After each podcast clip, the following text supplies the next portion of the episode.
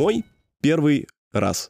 Добрый день, друзья! С вами Дмитрий Мироманов, и вместе с «Верблюдом в огне» мы продолжаем серию выпусков нашего подкаста «Мой первый раз», где мы обсуждаем ситуации, с которыми каждый из нас сталкивался впервые.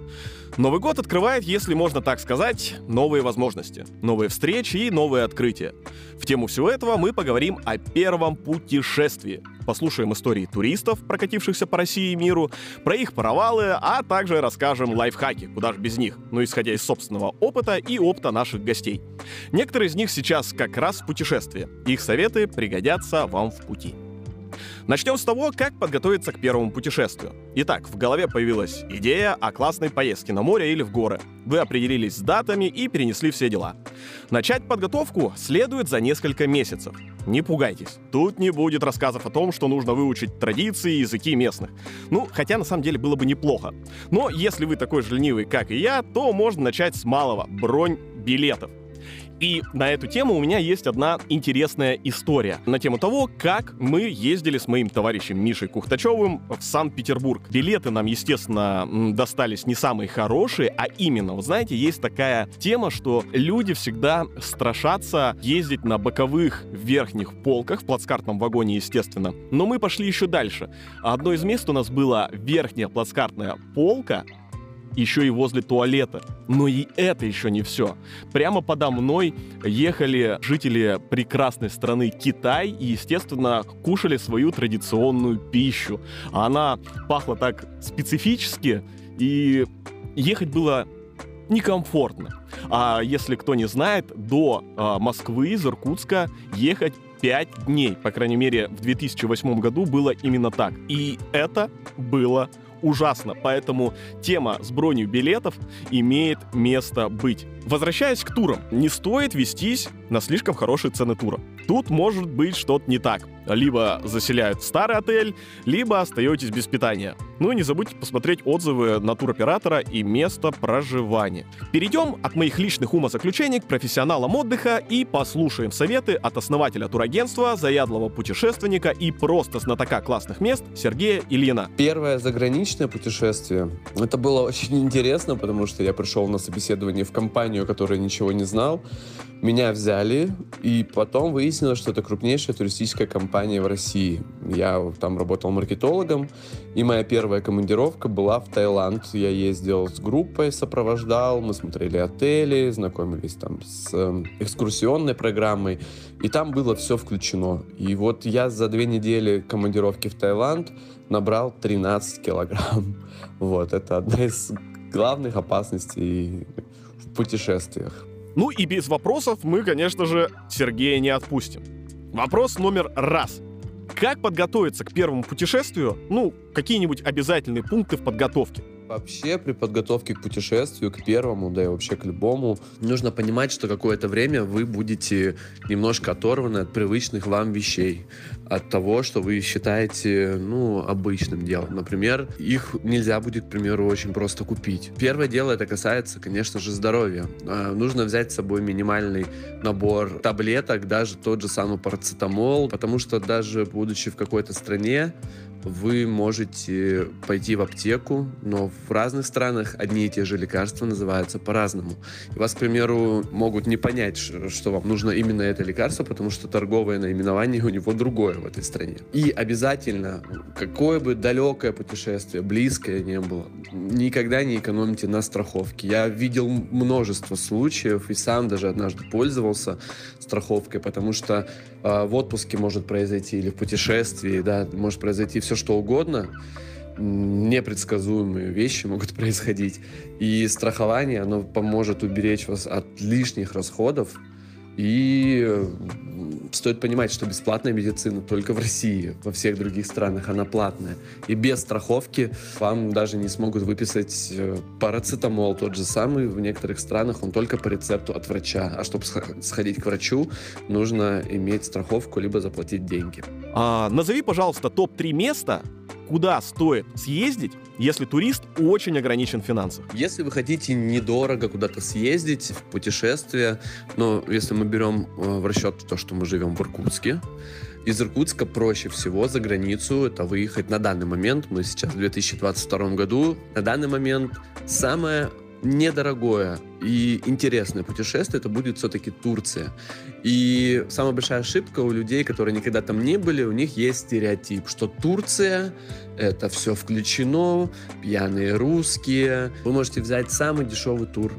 Он выйдет где-то 40 тысяч, э, вот на данный момент 40 тысяч рублей на человека. Можете приехать в самый недорогой отель и можете попутешествовать по Турции.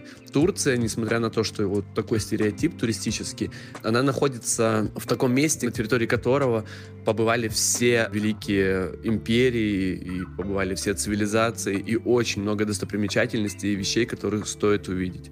Поэтому, если вы никогда не были в Турции, я вам советую не пренебрегать этим, потому что можно получить намного больше, просто приехав в эту страну и посетить классные достопримечательности. Даже в той же Анталии есть старинный город, которому там больше тысячи лет. Есть рядом Сиде, где есть тоже амфитеатры. Там много всего, что можно посмотреть. А на втором месте по стоимости. Россия, конечно, люблю ее больше, чем Турцию, но на втором месте, потому что а, летом, если вы хотите путешествовать, билеты стоят очень дорого.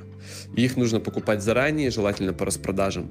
И что в России интересно посмотреть, что вы можете реально побывать в разных частях света. Я, к примеру, в прошлом году ездил во Владивосток. Мне было интересно посмотреть Тихоокеанское побережье России, вот этот город необыкновенный. Очень популярно сейчас направление Калининград, и оно, кстати, субсидируется правительством, и можно туда по кэшбэку купить тур сейчас. Если вы оплачиваете тур по России картой МИР, вам возвращается 20%, то есть тут еще дополнительная экономия. Это Балтийское море, вы в Европе, и лучше летом, конечно, туда ехать, там хорошая погода. И третий, ну, наверное, будем говорить тоже о доступности, куда можно бюджетно поехать, если мы находимся в Иркутске. Это сейчас есть еще прямые рейсы в Египет. То же самое, 30-40 тысяч. Если вы не хотите сидеть в отеле, вы любите взять рюкзак, либо там ходить по экскурсиям, берете самый дешевый тур, только потом, пожалуйста, не пишите претензию, что э, отель не оправдал ваших ожиданий, потому что чем дороже тур, тем лучше, конечно, условия проживания. Ныряете в Красное море с маской. Самое красивое море, вот по моему мнению, самое красивое море в плане культур, которые там живут то есть там рыбы, кораллы. Это все вот прямо вот заходите по щиколотку, вокруг вас вот эти рыбки Немо плавают. Это вот невероятное место. Можете съездить на пирамиды, можете съездить в Люксор. Разнообразие путешествий там много. В Египте много чего посмотреть. И тоже достаточно доступные билеты в составе пакетного тура. А, ну и что касается Турции и Египта, вот я вам сейчас сказал, если вы полезете куда-то там а, на Aviasales, это туристические продукты, которые доступны к бронированию только через турагентство. Эти билеты э, в Анталию и в Шарм-эль-Шейх и в Хургаду, они не отображаются на агрегаторах. И если вы хотите вот их купить, они реально есть цены 30-40 тысяч на человека, и вы попадете в другую страну. Но нужно обращаться будет в турагентство, потому что это чартеры туристические, которые вот организованы туристическими компаниями. А чего стоит остерегаться в путешествиях в другую страну и с чем нужно быть сто процентов осторожны. Но при путешествии в другую страну есть несколько таких рисков, о которых вы можете сразу не подумать. Если вы читаете, что где-то там срывают сумки, это про каждую страну можно вычитать. Это элементарные меры безопасности. Само собой, не светите тем, что у вас есть деньги, не таскайте с собой слишком дорогоценные вещи и все такое. Это как бы везде. Сумки срывают и в Сочи, знаете. Но есть такая опасность, это считывание ваших банковских карт. Никогда не оставляйте, не давайте в руки свою банковскую карту никому, чтобы расплатиться. Если вам нужно расплатиться, лучше не выпускайте ее из рук и расплачивайтесь. Это очень распространенный обман за границей, особенно в тех городах, где большой поток туристов.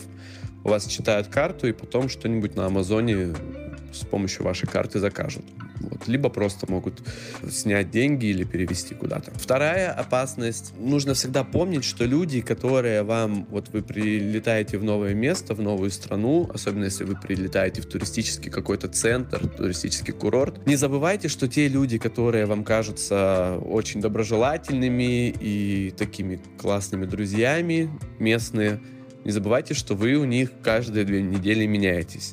То есть нужно всегда критично относиться к тому, что вам предлагают. Те же экскурсии, те же такси. Иногда достаточно сказать э, цену в два раза ниже, и человек согласится, потому что вам, как человеку, который только что приехал на курорт, вы не знаете еще цен, и если местный житель или там продавец экскурсии это видит, он вам сразу же говорит цену в два, в три, и бывает, что в 10 раз дороже, чем это э, стоит. Поэтому без э, анализа цен, пожалуйста, ничего и пока не покупайте.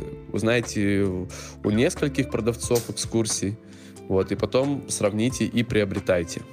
Спасибо. А расскажи неудачную историю из твоей поездки, которая могло бы и не произойти, если бы ты заранее подготовился к путешествию. Ну вот одна неудачная поездка, вообще в общем она удачная получилась, потому что путешествие было крутым. Но неудачная связана как раз с тем, что я не прихватил с собой нормальную аптечку, не было под рукой элементарных лекарств, я заболел. Это было в Соединенных Штатах Америки, где без рецепта ты как раз не можешь купить ничего.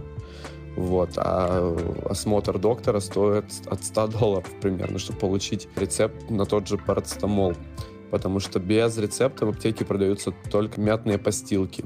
Вот у меня очень сильно заболело горло, и это очень омрачило путешествие. Я там даже пару дней провалялся в номере. Но теперь я таскаю огромную аптечку с собой на все случаи жизни, где бы я ни оказался, чтобы все было под рукой. Ну и последний вопрос. Какие места тебя не впечатлили, хотя все вокруг от них ну просто в восторге? Ну, вот таких мест, которые прямо не впечатлили, э, практически нет, потому что, ну, любое путешествие — это погружение в какую-то иную среду, и если она немножко не такая, как ты ожидаешь, это э, виновата не эта среда, не это место, а твои ожидания. Но скажу, что я очень удивился размером сфинкса когда был в Египте, потому что я думал, что он намного выше. На фотографиях он смотрится огромнейшим, но по факту он оказался не таким большим. Вот это одно из разочарований было. А есть, наоборот, вещи, которые меня настолько поразили, что я до сих пор не понимаю, почему люди, к примеру, не хотят на них посмотреть. Это иорданский город Петра, который вырезан в скале. Туда очень доступные сейчас туры, то есть можно из Москвы за 15 тысяч слетать в Иорданию, но я никогда, ну, в этом году почти никого не смог на это уговорить, как бы я не описывал этот замечательный город. Вот там, когда ты выходишь из скалы и попадаешь к главному храму, там захватывает дух, и я не ожидал, что это так круто. Это очень рекомендую там побывать. Пока что это очень доступно. На данный момент одно из самых доступных направлений для вылета из России. В общем, вот такая история. От себя же добавлю, что еще желательно сделать перед тем, как отправиться в поездку. И это позаботиться о документах. Конечно, стоит быть оптимистичным и надеяться на хорошее, но если вы продумаете план «Б», то хорошего в путешествии будет намного больше. Один раз, когда я уже жил во Вьетнаме, у меня заканчивалась виза туристическая, и я решил ее обменять. Я знал, что 10 числа определенного месяца она закончится. Поэтому заблаговременно, с 7 числа, я поехал на границу, чтобы продлить визу. Мне нужно было пересечь границу Вьетнама и вернуться обратно, чтобы мне поставили печати. Я приезжаю, довольный собой, что первый раз в жизни я что-то сделал заблаговременно, вопреки своей прокрастинации. Стою уже в очереди на паспортный контроль, открываю свой паспорт и понимаю, что моя виза закончилась ровно сутки назад. Естественно, мне сказали отправляться в посольство России и решать проблемы там. Но во Вьетнаме все оказалось значительно просто. Я стоял, грустил в стену, и ко мне подошел какой-то вьетнамец и предложил помощь.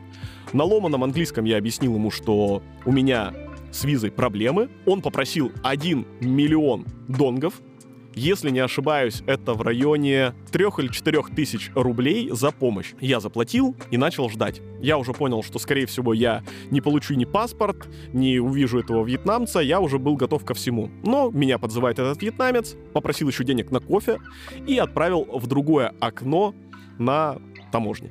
Мне отдали паспорт, и я пересек границу. Когда я открыл документы, я увидел, что там мне просто ручкой исправили дату, и, соответственно, я понял, что коррупция во Вьетнаме существует. Такая вот забавная история. Поэтому на всякий случай сделайте копии всех необходимых документов. Это займет немного времени. Сфотографируйте или отсканируйте основные страницы паспорта, договора с туроператором, страховки, водительских прав, полиса, снился, еще документов каких-нибудь, если вдруг они вам нужны. Отправьте все себе на почту и распечатайте.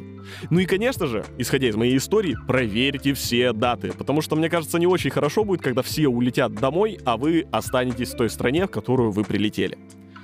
А что касается денег, не складывайте все деньги в одно место. И если вы путешествуете компанией, важно, чтобы доступ к деньгам был у каждого, кому вы доверяете. И все, все, все, все, все, все перепроверяйте. Не будьте таким, как я. Эти советы касаются как поездок за границу, так и путешествий по России. Даже на ваш любимый благородный Байкал. Еще один наш гость, кстати говоря, это Анастасия Емельянова, расскажет много чего интересного по этому поводу. Я режиссер и путешественник. Считаю, что путешествовать очень важно для собственного развития. И всегда так делаю. И очень много путешествий посетила, 16 стран. Все рвутся на Байкал. Все хотят посмотреть на наше великое и самое глубокое озеро в мире. Я слышал, хотелки, наверное, большинства жителей центральной части России, они мечтают съездить к нам. Ну и, соответственно, вопрос. Куда съездить, если ни разу не был на Байкале? Я придерживаюсь политики, что если ты не был в каком-то месте ни разу, то необходимо, конечно, посетить его самые основные достопримечательности. Глупо ехать во Францию, в Париж и не побывать на Эйфелевой башне или на Елисейских полях. То же самое и с Байкалом. Если ты первый раз едешь на Байкал, то, конечно, есть смысл все-таки отправиться на Альхон, да, или очень многие сегодня едут на Кругбайкальскую железную дорогу. Она считается довольно довольно интересным местом. Поэтому, если едешь на Байкал в первый раз, то, конечно, посещай те места, о которых писали все твои друзья, делали фотографии все блогеры, э, потому что иначе ты, безусловно, пожалеешь о том, что у тебя нет такого снимка.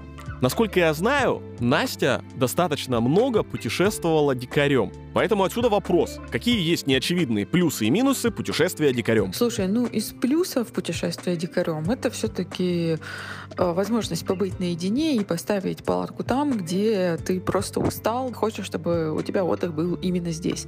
Ну, а одним из главных минусов, я считаю, что это когда ты устал, то в любом случае ставить палатку, это, безусловно, очень тяжело. Если у тебя, например, не очень качественная палатка, да, которая может тебя защищать э, от дождя, и у тебя вдруг внезапно пошел дождь, и ты не позаботился о том, что у тебя есть тент, то есть вероятность, конечно, промокнуть. А что обязательно нужно взять с собой на природу, если едешь впервые? Я считаю, что если ты впервые едешь на природу, то нужно с собой взять Powerbank ничего так не нужно, как Powerbank, потому что если, например, у тебя что-то сломалось, ты не знаешь, как развести костер, тебе стало плохо, заряженный телефон — это главное, что тебя может спасти, потому что интернет тебе в помощь, ты все загуглишь, найдешь дорогу, найдешь там инструкции по тому, как установить палатку и так далее. Поэтому, если едешь на природу впервые, пожалуйста, позаботься о том, чтобы тебе было максимально комфортно.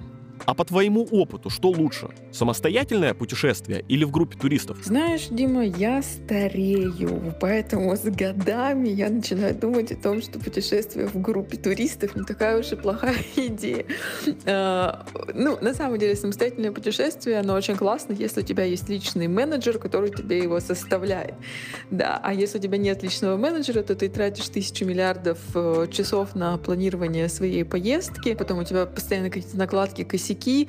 Вот. И это все-таки приятная штука. И опять-таки мы все путешествуем самостоятельно, мне кажется, в большей степени с целью там, экономии, да, и вот как раз нежелание быть привязанным к какому-то графику. Если у людей есть возможность там, нанять личного ассистента по составлению туристической программы, это супер классная возможность. Вот. А путешествие в группе с плюсов это как раз вот нет никакой необходимости переживать о том, что ты все правильно делаешь, что ты туда успеешь, куда задумал, потому что вот последние разы мои самостоятельные поездки заканчивались тем, что ну, что-то нам не нравилось, потому что мы недостаточно хорошо спланировали. Да, планировали мы ну, на лайте. Поэтому это такая вот история. Ну и последний вопрос. В какое место, по твоему опыту, можно возвращаться снова и снова и находить каждый раз что-то интересное? Для меня сейчас э, такое оказалось это Приморский край и Владивосток и его окрестности. Я мечтаю очень много изучить там, потому что оказалось, что это совершенно такой регион, о котором почему-то мы не знаем так много, как хотелось бы, ну, лично я. А там очень много интересных и классных мест. Список обязательных вещей можно пополнять в зависимости от того, с кем ты едешь, куда и насколько. Еще важно учитывать особенности каждого из туристов. Ребенку важно взять любимую игрушку и много пластырей на случай неаккуратного исследования мира, а кому-то достаточно не забыть линзы и фотоаппарат, чтобы поглазеть на красоты в поездке. Экономить место в чемодане позволяют вакуумные пакеты и скрутка одежды валиком. Но случаются такие ситуации, которые могут произойти внезапно, и нужно быть готовым. Ну а наш следующий рассказчик тоже имеет большой опыт в поездках и примерил на себя роль туриста не один раз. Яна Шутова недавно прошла, проехала и проплыла вокруг Байкала за 55 дней и знает, к чему стоит быть готовой в такой длительной поездке. Кстати, ее история в корне разбивает мой совет по поводу одежды, скрученной валиками. Наверное, нужно сразу признаться, что в ходе своей жизни много путешествовала, но дикий туризм я открыла для себя очень поздно, ну вот прям непозволительно поздно. Вообще первый раз я ночевала в палатке, когда мне было 16 лет, а второй раз, когда мне было 27. Мы с друзьями тогда собрались на пик Тальцинский на три дня. А, я, конечно, была полный профан в тот момент по части а, снаряжения, установки палатки, сбора рюкзака. Наверное, поэтому я взяла с собой 100-литровый рюкзак. 100-литровый это, конечно, не равно 100-килограммовый, но это все равно очень большой объем. Он, этот рюкзак был практически с меня ростом, и я бы в него без труда вся поместилась. Уже потом, многим позже, я научилась э, брать с собой только необходимое. И вот забегая вперед, скажу, что если тогда на Тальцинске на три дня я взяла с собой 100-литровый рюкзак, то э, отправляясь в экспедицию на 55 дней вокруг Байкала, я взяла с собой 50-литровый рюкзак, и у меня туда все прекрасно влезло. Но вернемся к Тальцинскому. В общем, я одолжила у подруги вот этот огромный 100-литровый рюкзак, одолжила у нее спальник, но я тогда не знала о существовании такой вещи, как компрессионный мешок. Это такой специальный тканевый мешок, который в который складывается спальник и утягивается. И в результате из этого огромного одеяла получается такой компактный комочек, ну, там, с волейбольный или баскетбольный мяч э, размером. Компрессионный мешок я, конечно, не взяла у нее, и спальник э, просто утрамбовала в этот рюкзак. Он сразу же занял половину этого 100-литрового рюкзака. И дальше я начала складывать вещи. Э, потом показала своей подруге, в общем, как я классно собралась, она очень долго смеялась, ну, потому что я, как обычный аккуратный человек, просто все стопочками, все, не, все необходимое сложила, все вещи, как в шкаф, и вот убрала в рюкзак. Она все это выкинула, сказала, нет, так не пойдет, сейчас тебе покажу. И вот тогда я узнала, что вещи в рюкзак должны складываться абсолютно варварским способом, они даже не не сминаются в какие-то там рулончики, никакие там не стопочки неаккуратные, они просто э, впихиваются, вминаются, они туда утрамбовываются чуть ли не ногой, вот так, чтобы э, заполнить все пространство, которое там есть. Э, кроме того, она меня и другим премудростям научила, например, то, что ну, коврик, каремат, крепится с, э, снаружи рюкзака, то, что самые тяжелые вещи или там продукты, такие как там тушенка, да, там макароны, картошка, это все кладется вдоль спины, чтобы рюкзак как бы не оттягивал. Ну, собственно, она же меня и научила, сколько нужно взять с собой еды. Ну, хотя я, правда, взяла в тот раз очень много еды и половину с собой принесла. Наш э, поход на Тальцинский, кстати, откладывался несколько раз, потому что я жутко боялась тогда медведей. Я где-то вычитала, что там медведи гуляют вокруг. И пока нас не набралось 8 человек, ну, мы так и не пошли. Ну, собственно, почему-то я боялась медведей, но не боялась клещей, например. У меня тогда не было ни прививки, хотя мы шли вот в разгар сезона, ни каких-то специальных, специальных репеллентов. А, и когда мы уже вернулись, кстати, с похода, а, я помню, что в чате ребят начали писать, что нашли у себя где-то клеща, сняли, и я тогда задала единственный вопрос, «Э, ребята, а как вообще выглядит клещ? Вот. Но на самом деле мне очень понравилось, мне было, конечно, где-то некомфортно, где-то было тяжело, Но я помню момент, когда мы прошли первый день с этими огроменными просто рюкзаками, там расположились, разбили лагерь, высушились, мы шли, шли под дождем. В общем, высушились, э, согрелись, э, посидели у костра, и когда легли спать, э, мы лежали вчетвером в двухместной, конечно же, палатке. И, открыв дверцу этой палатки, мы, в общем, высунули свои головы, лежали и смотрели на звездное небо. И вот тогда я подумала, черт возьми, как круто ночевать в палатке. Мне кажется, вот это был тот самый момент, когда я прочувствовала всю прелесть вот этих вот дикого туризма, несмотря на то, что тебе, ну, где-то там холодно, камень там под, э, под спиной, может, где-то неудобно, у тебя еще и одежда, может, не совсем высохла, муравей по тебе ползет, но это очень красиво, и когда мы проснулись утром, я поняла, что да, да, все, пути назад нет. И вот уже через год уже через год я отправилась вот в эту большую экспедицию вокруг Байкала. Соответственно, к нашему гостю есть несколько вопросов. Яна, скажи, пожалуйста, с какими сложностями тебе пришлось столкнуться в поездке? Ну, первые сложности появились уже на второй день, и это были синяки, которые вылезли у нас на косточках от рюкзаков. Мы проснулись, когда на КБЖД, то вот, э, собственно, увидели такие большие синие э, синяки на косточках. Ну, вообще, э, одна из сложностей — это привыкнуть, что вот рюкзак, твой рюкзак — это вот твой дом, ты как улитка.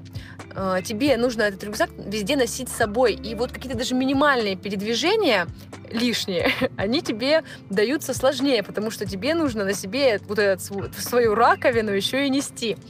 Вот. Но потом ты, конечно, с этим свыкаешься. И, кстати, когда мы возвращались, я могу сказать, что ну, я практически не чувствовала на себе этот рюкзак. Он просто вот уже э, врос в меня, мне кажется, вот правда, как улитки.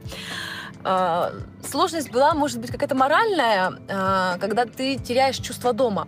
Потому что сначала ты еще идешь по каким-то знакомым маршрутам. Вот мы стартовали с КБЖД, пошли туда на север, КБЖД, понятно, там Бугульдейка, а, Тажираны, Альхон.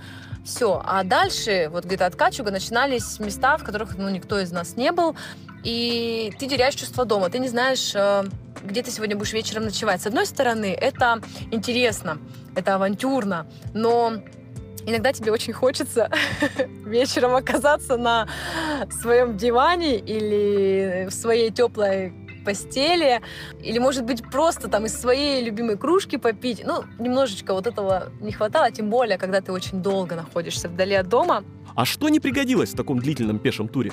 К счастью, к тому моменту, когда мы отправились в экспедицию, у нас уже был опыт и походов, и путешествий, и всякую дребедень мы с собой не брали, конечно, но парочка лишних вещей, конечно, были.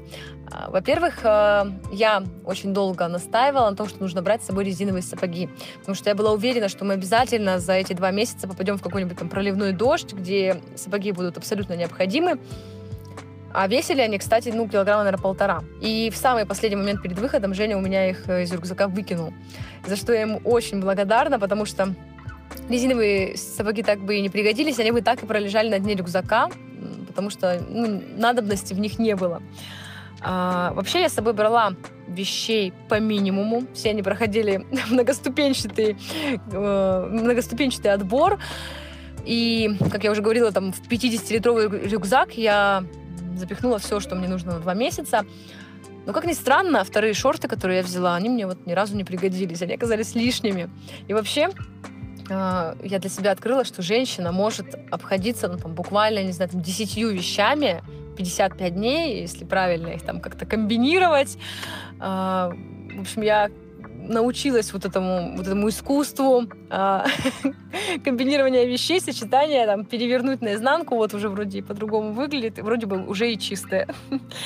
А, нам не пригодились фальшфейеры, но на самом деле фальшфейеры это такие, ну, как бы петарды, которые а, в теории должны отпугивать медведя, на всякий случай. Мы с ними таскались э, несколько раз, вот когда там на святом, когда мы на святой нос пошли на самую высокую точку святого носа, э, там, говорят, ходят медведи, мы шли с фальшфеерами в э, руках, пели песни, чтобы, если что, отпугнуть. Ну, там еще пару было таких э, мест, э, скажем, заповедных, где фальшфейеры просто как-то морально успокаивали, но, к счастью, нам ни разу не пришлось им воспользоваться, и вот они теперь просто как амулеты дома лежат.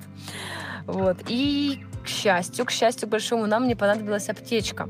Мы вот буквально один раз ее открыли, когда э, попили воды в Сарминском ущелье из какой-то реки прихватила животы. А я, конечно, как, э, как э, ну, шизоидный человек, я собрала полную аптечку.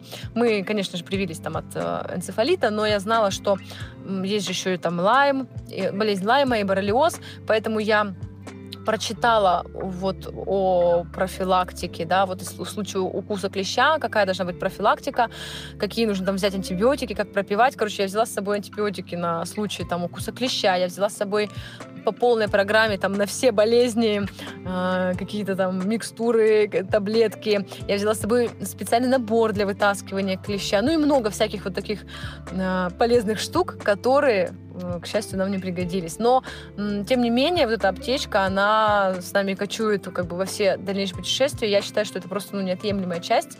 Аптечкой пренебрегать ни в коем случае нельзя. Иногда, даже если все распланируешь и постараешься позаботиться обо всем, что-то может пойти не по плану. Важно быстро найти решение и не паниковать. И, думаю, нужно просто быть морально готовым и суметь в моменте найти выход из ситуации. Вот как, например, прошла поездка иркутянина Ильи Иванова во Вьетнам. Почему-то, когда вспоминаешь про заграницу, в первую очередь приходит самая нелепая история про то, как мы поехали во Вьетнам. Нет, сама история, конечно, была не нелепая, это было классно вырваться из Иркутска в солнечную, жаркую страну, где куча креветок и разных вкусных фруктов. Собственно, мы приехали во Вьетнам, договорились поехать на УАЗиках в интересную трип, и прям было круто, все было весело до того момента, пока мы с гидом через джунгли не прошли. Пробирались мы очень долго, добрались, собственно, до самих водопадов, и так как плаваю, это я херово, я Соне говорю, нет, давай я не поплыву. Она говорит, да ладно, что там, видишь, какое расстояние маленькое, поплыли, да и все. Доплываю, собственно, я до середины, понимаю, что в середине есть камушек, на котором можно устоять. Постоял, я на нем чуть-чуть отдохнул. А следующим пунктом была скала как раз вот под водопадом, до нее надо было добраться и по маленькому желобочку такому пройти. Я проплыл дальше, схватился за желобочек, но почему-то не удержался на нем, начал соскальзывать вниз, начал уходить под воду. Думаю, ну его нахер этот, короче, водопад, поплыву-ка я назад. А стартую назад до этого камня, который стоит в середине, где можно отдохнуть. Собственно, все силы я как раз потратил, пока пытался зацепиться за этот желобок. Возвращаюсь назад, стою на этом камушке, устоять не могу, потому что, видимо, и паника, и мандраж, и все в купе сделали свое дело, я начинаю плыть назад к берегу и понимаю, что начинаю тонуть. Тону и думаю, вот капец, осталось только сдохнуть во Вьетнаме. Короче, э, не доплывая до конца совсем чуть-чуть, я начал уходить вниз. Хорошо, что гид увидел и услышал мои истошные вопли, вопли Сони. Он вовремя подплыл, таких пару добрых толчков мне дал, я добрался до берега, и на всю жизнь в моей памяти останется эта поездка, потому что это было прям очень, очень страшно и одновременно очень захватывающе. На такой забавной ноте мы заканчиваем наш выпуск о путешествиях. Первых и самых впечатляющих, удачных и неудачных. Не бойтесь путешествовать спонтанно и планировать долгие поездки. С вами был Дмитрий Мироманов, «Верблюд в огне». Текст подготовила Ольга Григорьева. Всем пока-пока.